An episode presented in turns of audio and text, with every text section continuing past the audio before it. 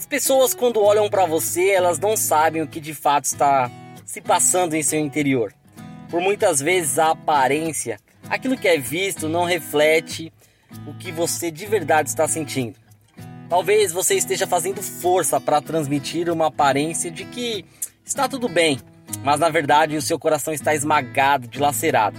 E o que eu quero deixar hoje é que Deus pode mudar o seu interior. Ele conhece você, ele vê o que ninguém vê. Ele pode te renovar. Peça isso a ele.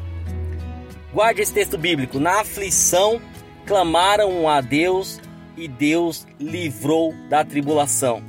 Deus reduziu a tempestade em brisa e acalmou as ondas. Olha isso. Deus abençoe.